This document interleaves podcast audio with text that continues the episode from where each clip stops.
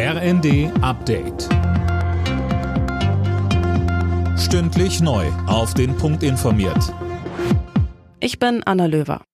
Die EU-Kommission will in der kommenden Woche entscheiden, ob die Ukraine Beitrittskandidat werden soll. Das kündigte Kommissionschefin von der Leyen bei einem Überraschungsbesuch in Kiew an. Fabian Hoffmann berichtet. Nach einem Treffen mit dem ukrainischen Präsidenten Zelensky sagte von der Leyen, dass mit Blick auf die Stärkung der Rechtsstaatlichkeit schon viel getan wurde, aber noch weitere Reformen nötig sind. Und von der Leyen meint außerdem, aktuell geht es erstmal um den Krieg, bei dem die EU auch weiter unterstützen will und dann um den Wiederaufbau. Ohnehin würde es bis zu einer EU-Mitgliedschaft noch dauern. Alle 27 Mitgliedstaaten müssen erstmal für die Beitrittsverhandlungen stimmen und die können sich dann Jahre oder gar Jahrzehnte hinziehen.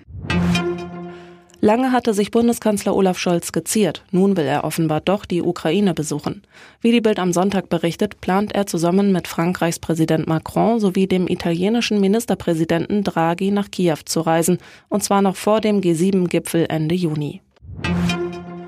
In Garmisch-Partenkirchen ist an die Opfer des Zugunglücks erinnert worden. Bei einem ökumenischen Trauergottesdienst waren neben Angehörigen, Freunden und Überlebenden des Unglücks auch Rettungs- und Hilfskräfte dabei. Der Münchner Erzbischof Kardinal Reinhard Marx sagte. Wie soll man mit einer solchen schrecklichen Nachricht umgehen? Besonders schaue ich auf die Betroffenen, auf die Verwundeten an Leib und Seele, auch an die, die geholfen haben, ehren- und hauptamtlich. Auch deren Seelen sind betroffen. Sie tragen das alles mit. Bei dem Unglück waren fünf Menschen ums Leben gekommen, mehr als 40 weitere wurden verletzt. Nach der Messerattacke an einer Grundschule in Esslingen sitzt der mutmaßliche Täter jetzt in U-Haft. Der 24-Jährige hat gestanden, ein siebenjähriges Mädchen und eine Betreuerin schwer verletzt zu haben. Sein Motiv ist noch unklar, eine politische Tat wird laut Polizei aber ausgeschlossen.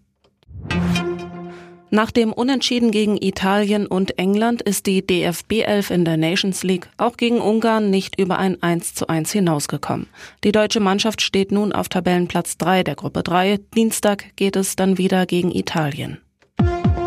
Alle Nachrichten auf rnd.de